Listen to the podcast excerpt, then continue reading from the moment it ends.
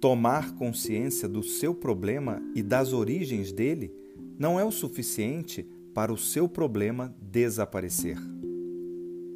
Imagina que, em algum momento da sua vida, você começa a não enxergar bem de longe e descobre que herdou o mesmo problema de vista dos seus pais.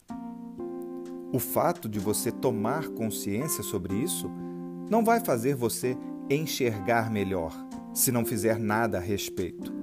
Ou seja, se você não usar óculos, por exemplo.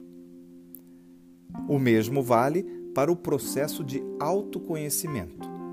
Isto é, se você tomar consciência do seu problema e das origens dele, mas não reprogramar a sua mente e não agir de forma congruente com isso, nada mudará. Portanto, o que realmente importa para a mudança que você deseja que aconteça é o que você faz com o que descobre sobre si mesmo.